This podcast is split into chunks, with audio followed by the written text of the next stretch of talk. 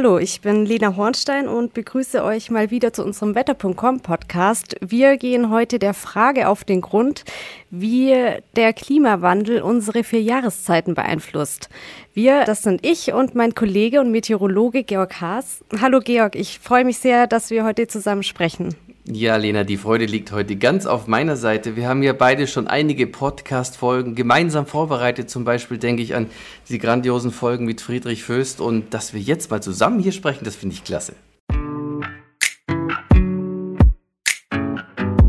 Diese Folge wird übrigens wieder von Friedestein gesponsert, einem Premium-Reifenhersteller. Dort legt man Wert auf Testsieger und das Preis-Leistungs-Verhältnis. Wenn ihr noch bis zum 30. November vier Friedestein Winter- oder Ganzjahresreifen ab 16 Zoll kauft, erhaltet ihr einen Tankgutschein im Wert von bis zu 40 Euro. Das ist dann abhängig von der Größe, also für 16 und 17 Zoll Reifen bekommt ihr 20 Euro, für 18 Zoll Reifen 40 Euro. Ihr könnt aber alternativ auch etwas Gutes tun mit diesem Bonus.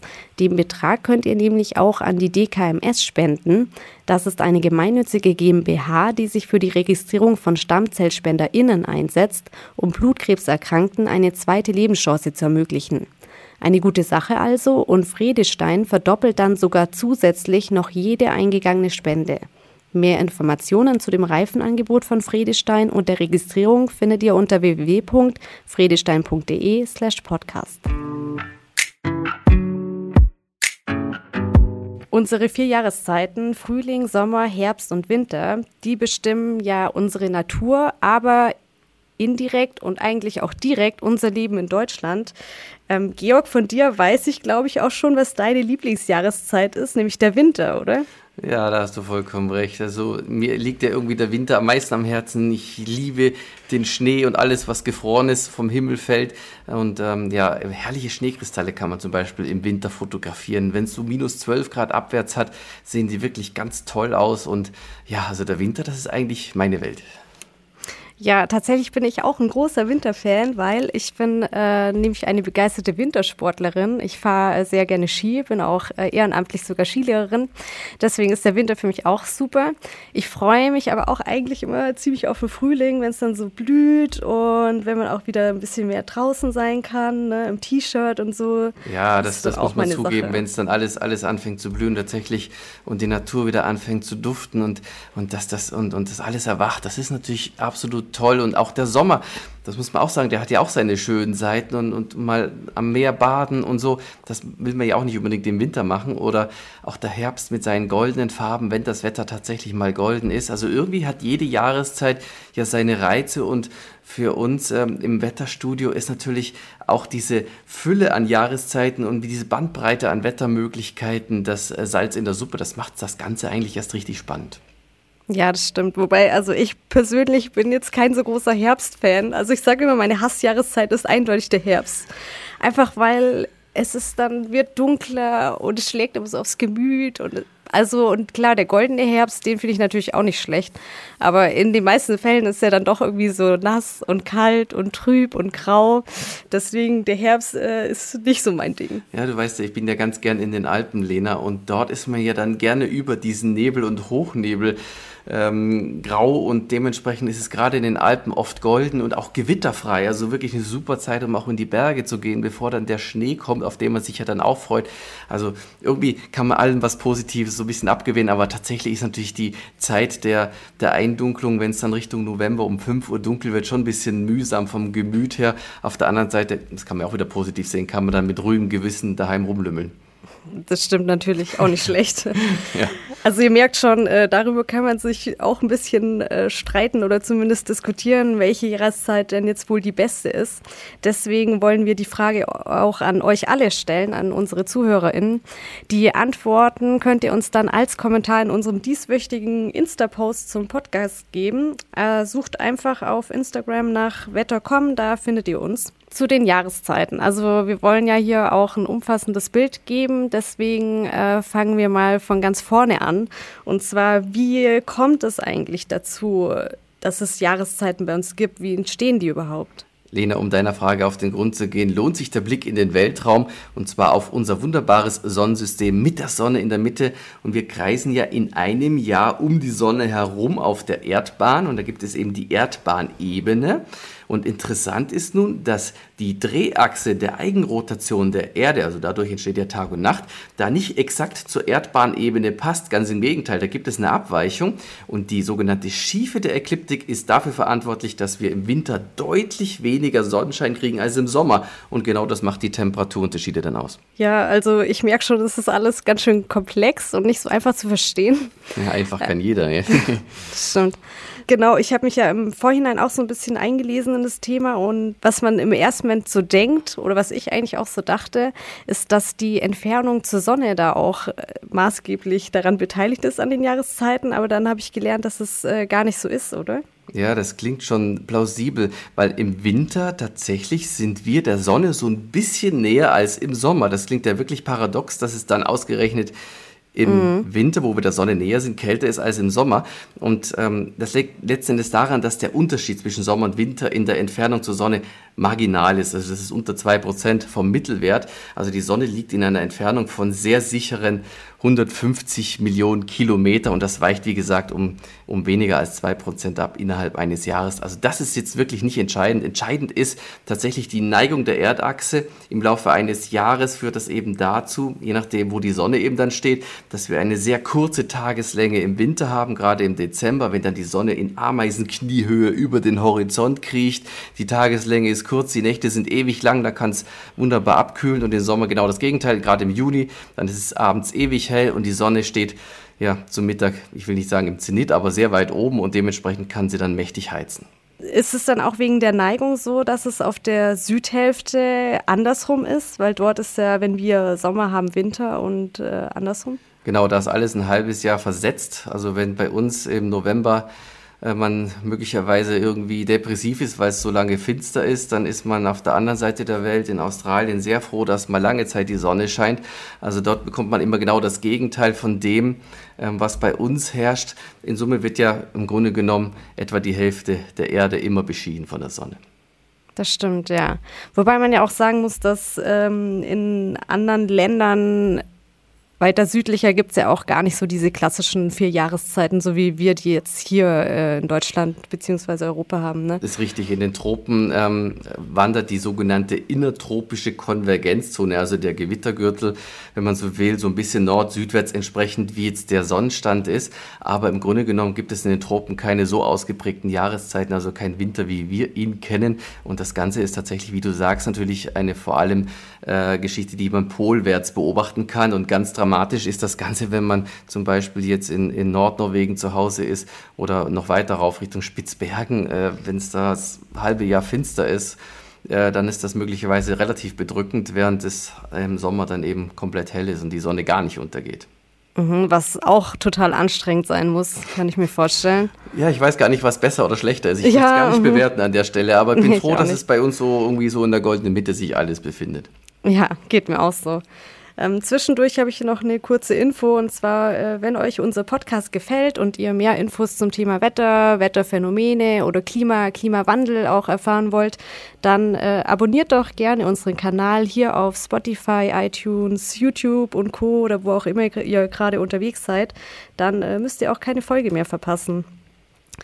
Georg, also es gibt ja verschiedene Beginne von Jahreszeiten. Ne? Also es gibt ja einmal den meteorologischen Beginn und den kalendarischen Beginn. Warum, warum gibt es denn da Unterschiede? Ja, ich fange mal mit dem kalendarischen an. Also der mhm. kalendarische Beginn, das ist auch wirklich der offizielle oder auch der astronomische. Und das hängt tatsächlich mit den astronomischen Gegebenheiten an. Im Laufe eines Jahres äh, gibt es ja bei uns den Zustand, dass mal die Nächte ein bisschen länger sind als die Tage. Im Sommer ist es dann wieder andersrum. Und dazwischen gibt es die sogenannte Tag- und Nachtgleiche. Da sind mal Tag und Nacht gleich lang. Und wenn das dann im Frühling passiert, beziehungsweise wenn die Tage wieder länger werden, dann ist der Frühlingsanfang tatsächlich mit der Tag- und Nachtgleiche exakt fixiert. Wenn es dann weiter Richtung Sommer, dann wird genau zur Sommersonnenwende astronomisch der Sommerbeginn eingeläutet. Das ist dann im Juni, meistens 2021 herum. Der Herbst beginnt dann wieder mit der Tag- und Nachtgleiche, wenn es dann wieder abwärts geht mit der Tageslänge, meistens so um den 22. 23. September und dann ist die dunkelste Zeit des Jahres um den 21. Wintersonnenwende und genau da, beziehungsweise am 22. Dezember, das variiert immer so ganz leicht, beginnt dann offiziell meine Lieblingsjahreszeit, eben der Winter. Und wir Meteorologen, wir weichen immer so ein bisschen davon ab. Wir fangen praktisch immer am Monat Anfang dann an, also zum Beispiel mhm. am 1. Dezember für den Winter. Und das hat nur den, einzelnen, nur den einzigen Hintergrund, dass wir unsere Wetter- oder Klimastatistiken monatsweise führen wollen, damit das Ganze einfach ein bisschen einfach zu addieren und zu mitteln ist. Aber ansonsten hat das keinen Hintergrund. Wirklich zählen tun die offiziellen kalendarischen bzw. astronomischen Daten. Okay, ja, gut zu wissen. Georg, ähm, jetzt wollen wir mal so ein bisschen an das Eingemachte so zu ge sozusagen gehen. Ja, also, ich bin jetzt nervös. genau. Es, äh, ich denke mal, jeder hat es auch mitgekriegt, so in den letzten Jahren, dass sich die Jahreszeiten hier in Deutschland ja ziemlich krass verändern. Grund dafür ist ja offensichtlich auch der Klimawandel. Und äh, wollen wir einfach mal so chronologisch vorgehen mit dem Frühling starten? Ja, wenn du das sagst, fangen wir einfach direkt an. Ja, also, genau. Also äh, tatsächlich ähm, ändern sich die Jahreszeiten. Wir nehmen ja immer mehr Extremwetter wahr. Und wenn ich jetzt mit dem Frühling mal so anfange, ähm, also bei so den Klimastatistiken muss man eins vorwegnehmen. Wenn ich jetzt zum Beispiel auf Temperatur, auf Sonnenschein, Dauer gehe im Mittel, dann gibt es tatsächlich einen Trend, aber es gibt natürlich auch von Jahr zu Jahr immer Fluktuationen. Das ist eben das Wetter, aber das Klimamittel, das zeigt jetzt mal für alle Jahreszeiten, eben auch für den Frühling, einen Anstieg der Temperatur in den letzten Jahrzehnten. Also mhm. das ist ganz eindeutig aus den Daten abzulesen. Interessant ist es, dass es auch in Sachen Sonnenschein in den Frühlingsmonaten bergauf geht. Auch da ist mehr zu verzeichnen während es in Sachen Niederschlag eher variabel ist. Also da kann man im Frühling tatsächlich keinen eindeutigen Trend in den letzten Jahren feststellen, aber ähm, interessant ist, wie gesagt, mehr Sonnenschein und höhere Temperaturen, was ja auch irgendwie zusammenpasst. Und das entspricht eigentlich auch so dem, was ich jetzt so gefühlt auch so ähm, in den letzten Jahren erlebt habe, dass einfach äh, viele Monate im Frühjahr extrem sonnig und schön waren und auch schon teilweise fast schon ein bisschen sommerhaft irgendwie. Ja, genau. Der Sommer kommt früher und da sind wir schon im nächsten Monat und der Sommer ähm, kommt nicht nur früher, dauert oft länger, ist dann eben oft heißer gewesen jetzt in den letzten Jahren und ähm, dementsprechend ähm, sonnenscheinreicher auch mit den Dürreproblemen, aber wenn es dann Niederschläge gibt, dann sind die meistens extremer und gerade im Sommer ist das Problem, dass man bei den Niederschlägen eigentlich keine wirkliche Tendenz rauslesen kann, aber die mhm. Qualität der Niederschläge hat sich verändert. Also wenn es mal für so fünf, sechs Tage Dauerregen gibt, aber das in einer, sage ich mal, einen vernünftigen Dosis, dann ist das für die Vegetation alles schön und gut. Aber wenn es die gleiche Regenmenge dann in einer Stunde oder einer halben Stunde mhm. gibt und dann den Rest des Monats trocken ist, dann hat man ein Problem auf zwei Seiten. Eine kurzzeitige Überflutung und danach auch sehr schnell wieder Trockenheit mhm. oder eben auch davor. Mit anderen Worten, das Wetter wird bezüglich des Niederschlages einfach extremer. Ja, das hat man jetzt ja vor allem letzten Sommer gesehen, ne, mit der Flutkatastrophe. Da ist doch ja. genau das passiert. Ja, genau. Also das äh, war 2021 im Ahrtal eben diese fürchterliche Katastrophe mit diesen wahnsinnigen ähm, Regenmengen, aber das natürlich auch befeuert durch die sehr warme und ähm, sehr schwüle Luftmasse. So eine warme Erdatmosphäre kann ja mehr Wasserdampf aufnehmen als eine kältere und dementsprechend hat dann die Luft dann unglaublich viel Wasserdampf enthalten und wenn es dann zur Kondensation im Tief kommt, dann ist eben, wie da geschehen, die Hölle Luft. Und da, das begünstigt ja auch wieder der Klimawandel, ne? diese warme, schwüle Luft. Total, also auch mit Blick in die Zukunft ähm, werden äh, schwüle Tage dann einfach häufiger, unerträgliche Schwüle. Die Hitzewellen werden länger, sind schlimmer, extremer. 40 mhm. Grad ist irgendwie schon so ein Stückchen normale Normalität. Zumindest geht die Entwicklung in diese Richtung und was viele vielleicht auch als unangenehm empfinden werden, gerade in den Städten, gerade in höheren Gebäuden, sind die Tropennächte. Also wenn es nachts nicht mehr richtig abkühlt und die Tiefstemperatur nicht mehr unter 20 Grad liegt, spricht man von einer Tropennacht. Und das gibt es dann einfach immer häufiger. Ja, und das ist vor allem im Dachgeschoss Horror. Das oh. äh, spreche ich aus Erfahrung. Ja, also da ist Wärmedämmung tatsächlich äh, Sommer wie Winter ein Vorteil und ähm, im Sommer auch ganz besonders, wenn es dann äh, zumindest äh, die Wohnung oder gerade so eine Dachwohnung nicht so, so ganz schnell überhitzt, ja.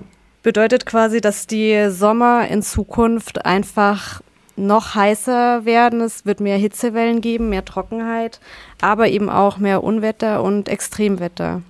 Ja, ich glaube, das kann man perfekt so zusammenfassen. Mhm. Das ist im Sommer so und, und vor vielleicht für den Frühling, jetzt geht es zwar ein bisschen durcheinander in der Chronologie, mhm, aber im nix. Frühling ist, ist noch ein, ein Aspekt, der mir gerade einfällt, ist, mhm.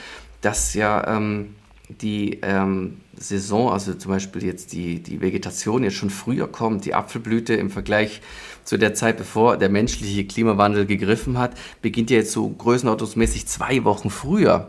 Und ähm, nun haben wir den Schlamassel, dass wir ja jetzt weniger Westlagen haben. Das heißt, wenn es im Frühling die erste Südwestlage oder Südlage gibt, dann wird es ja gleich immer jetzt in Zeiten des Klimawandels sehr warm. Mhm. Und das ist natürlich ein Köder für die Vegetation. Dann fängt alles an zu blühen. Und dann stellt sich die Wetterlage irgendwann mal wieder um. Alles blüht viel zu früh. In der Arktis ist noch jede Menge Kaltluft vorhanden. Und was passiert, wenn es dann auf Nord tritt? Ja, dann kommt die arktische Kaltluft und dementsprechend die Frostschäden. Also Nord- und Südlagen werden immer häufiger, Westlagen seltener. Und der Effekt ist eben, dass dann solche Frostschäden gerade in Zeiten des Klimawandels tatsächlich wahrscheinlicher werden, weil eben das Wetter durch die Nord- und Südlagen verstärkt ähm, extremer wird. Mhm. Gerade für die Landwirtschaft sind das riesige Probleme. Richtig. Weil die sind ja auf die Jahreszeiten ja angewiesen. Ne? Ja, und dann ähm, ist dann interessant, welche ähm, Baumsorten oder welche Pflanzen kann man setzen, die da einigermaßen mhm. kälteresistent sind. Und dann ist es natürlich immer ein Horroraufwand, auch zu verhindern, dass dann die Pflanzen, auch äh, der Wein und so, dass das alles erfriert und mhm. dann die Ernte zunichte gemacht wird. Also von dem her äh, stellt der, der Klimawandel die Landwirte, Landwirtinnen vor große Herausforderungen. Ja. Total, ja. Auch wenn man jetzt an frühere Vegetation denkt, ist mir jetzt auch gleich eingefallen, bedeutet natürlich auch für, für Menschen mit Heuschnupfen, dass sie natürlich noch länger darunter leiden müssen, weil je früher es blüht, desto äh, schlimmer natürlich auch der Heuschnupfen.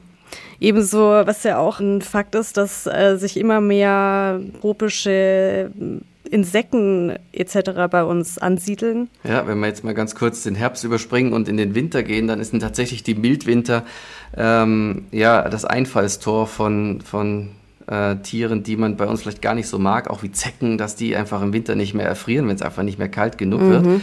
Und ähm, ja, von dem her ähm, ist das tatsächlich nicht nur vorteilhaft.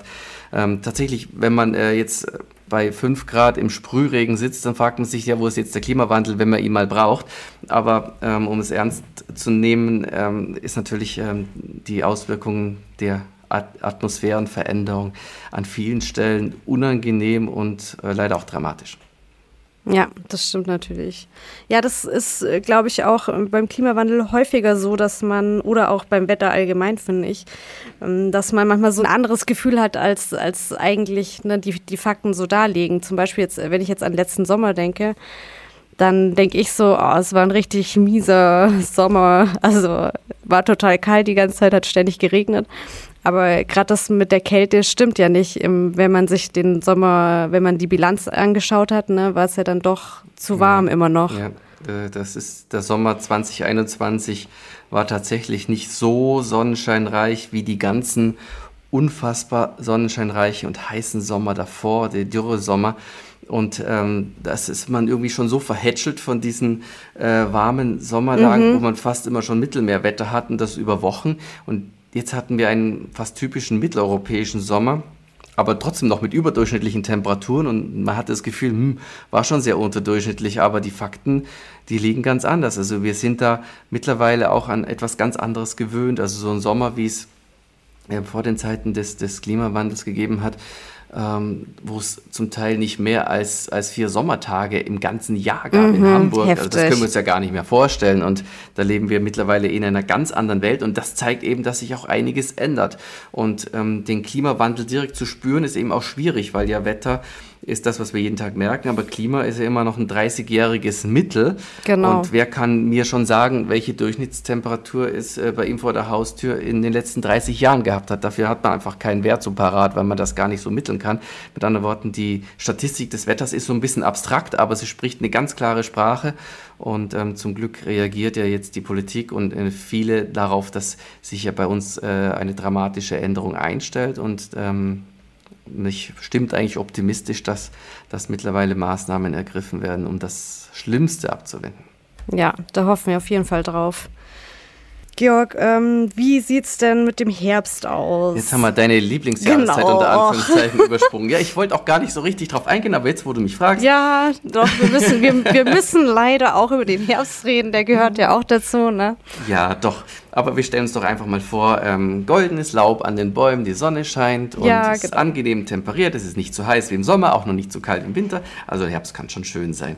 Aber ähm, tatsächlich die Herbststatistiken, die zeigen auch, dass es tatsächlich ähm, wärmer geworden ist wie in allen anderen Jahreszeiten. Mhm. In Sachen Niederschlag ähm, ist in den in den letzten Jahrzehnten eher die Tendenz rauszulesen, dass es mehr geworden ist wie in den Wintern und äh, wo es keine wirkliche Tendenz gibt, und da reißt der Herbst komplett aus von allen anderen Jahreszeiten, ist, dass man in Sachen Sonnenschein eigentlich keine wirkliche Entwicklung sehen kann in den letzten Jahren. Also Frühling, Sommer und Winter sind alle insgesamt sonniger geworden, was ja auch viele Menschen freut und auch schön für die Photovoltaikanlagen, aber im Herbst ist da keine wirkliche Tendenz zu erkennen. Also Nebel, Hochnebellagen, ähm, damit müssen wir auch ähm, weiterhin natürlich Vorlieb nehmen, wenn die Wetterlage entsprechend ruhig ist. Ne?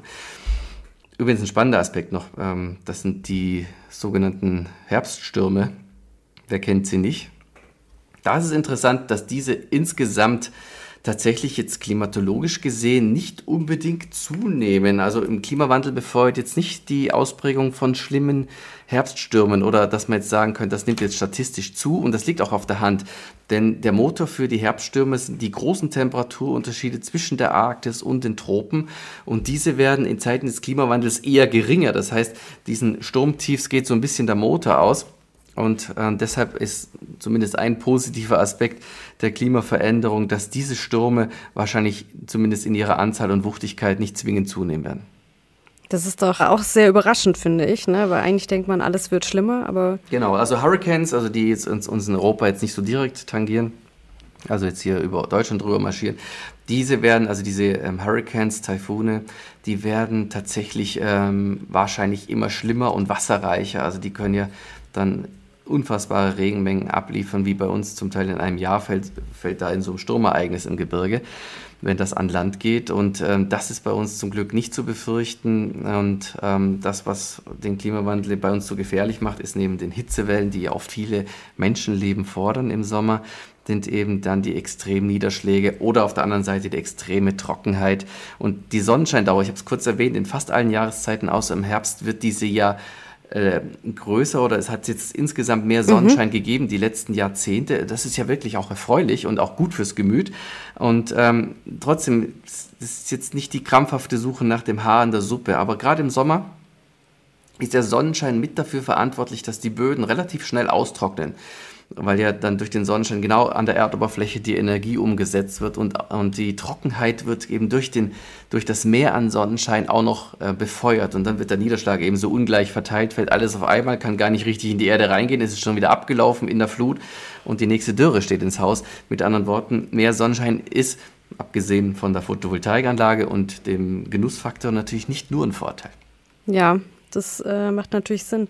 Ganz kurz nochmal äh, zurück zu den Herbststürmen. Äh, da wollte ich nur sagen, dass da haben wir übrigens auch eine Podcast-Folge dazu, zu den äh, krassesten Herbststürmen und wie sie entstehen. Da könnt ihr auch gerne mal noch reinhören. Ich denke mal, zum Herbst äh, haben wir jetzt alles gesagt, oder Georg? ja, willst du noch mehr wissen? ja, zum Herbst einfach nicht mehr. das äh, hat jetzt gereicht. Sehr schön. Ja, weil jetzt kommen wir nämlich zu deiner und auch zu meiner Lieblingsjahreszeit, nämlich zum Winter. Ähm, da sah es in den letzten Jahren ja eher übel aus, sag ich mal so. Wobei der letzte Winter äh, war für Winterfans ja eigentlich äh, ziemlich gut, oder? Ja, ich habe den Winter in den Alpen erlebt und auch die letzten Winter eigentlich war von der Schneeausbeute eigentlich sehr zufrieden. Es gab jetzt auch einige Jahre äh, in der Vergangenheit, wo es tatsächlich zu viel Schnee gab, wo man mhm. Dächer abschaufeln musste und Häuser beschädigt worden sind. Das wäre dann eher so die Variante, dass da schon wieder Extremwetter stattfindet und alles durch die sogenannten eingerasteten Wetterlagen. Also wenn ewig Nordwest gegen die Alpen die Strömung ist und ständig Polarluft mit viel Feuchtigkeit von der Nordsee an die Alpen gestaut wird und das an den Alpen gehoben wird, dann gibt es eben den extremen Niederschlag als Schnee und dann äh, entsprechende Schneemassen. wenn diese Nordwestströmung einfach nicht weichen will, aber ähm, es gibt ja auch andere Wetterlagen, wenn dann zum Beispiel Ostlagen stattfinden für längere Zeit, dann ist es im extrem kalt und äh, das kann es auch in Zeiten des Klimawandels geben und das, was wir aber am häufigsten erleben und das ist auch die klare Tendenz in den Wintern, ist, dass die Winter einfach viel zu warm sind, häufig mhm. mit Südwestlagen oder mit Hochdrucklagen, wo dann auf den Bergen viel Sonnenschein herrscht und sehr mildes Wetter. Was interessant allerdings auch noch ist, ist, dass in den Hochgebirgslagen, auch wenn jetzt der Klimawandel mit einigen Graden äh, zuschlagen wird die nächsten Jahrzehnte, ist der Winter im Hochgebirge weiterhin gesichert. Also zum, in, den, in den hochalpinen Lagen wird man auch in Zukunft immer noch Schnee haben und zu unseren Lebzeiten Wintertourismus betreiben können. Also so schlimm wird es nicht werden, wenngleich natürlich sich die Jahre häufen werden, wo es relativ spät anfängt einzuwintern und relativ lang noch mild ist, aber trotzdem wird man im Hochgebirge zumindest immer noch Schnee erleben können und wenn die Wetterlage passt, natürlich auch noch im Flachland. Aber natürlich dann auch, ne, alles vorausgesetzt, dass wir jetzt auch den menschengemachten Klimawandel zumindest ein bisschen weiter eindämmen können. Ja, also da bin ich ähm, hoffnungsfroh, dass wir das noch in den Griff kriegen, weil es ist eigentlich nicht auszudenken oder eigentlich können wir es uns nicht leisten, es nicht in den Griff zu kriegen.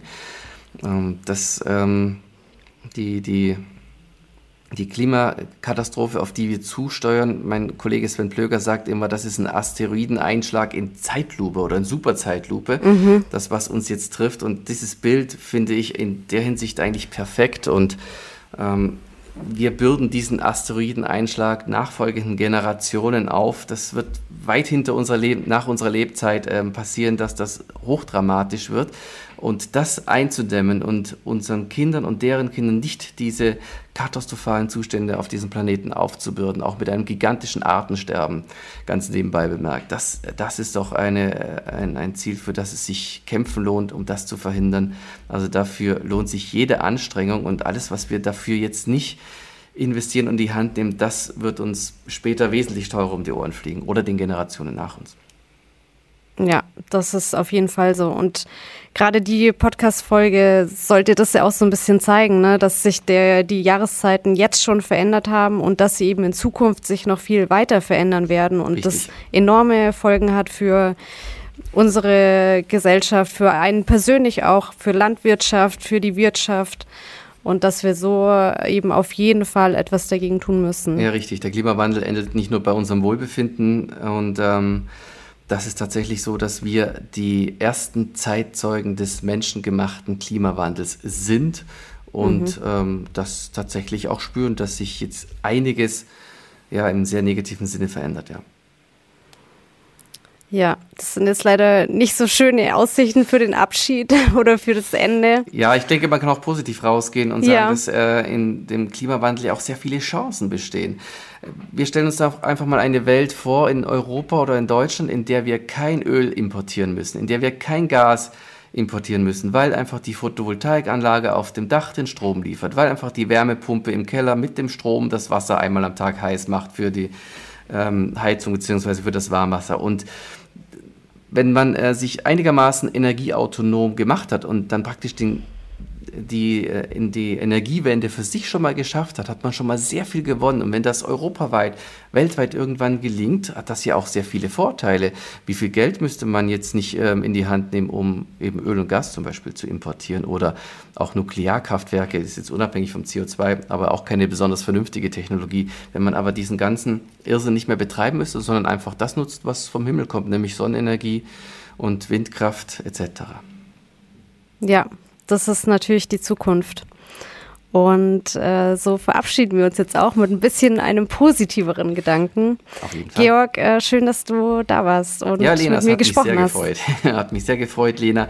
Und äh, bestimmt klappt das in Kürze mal wieder. Ja, bestimmt.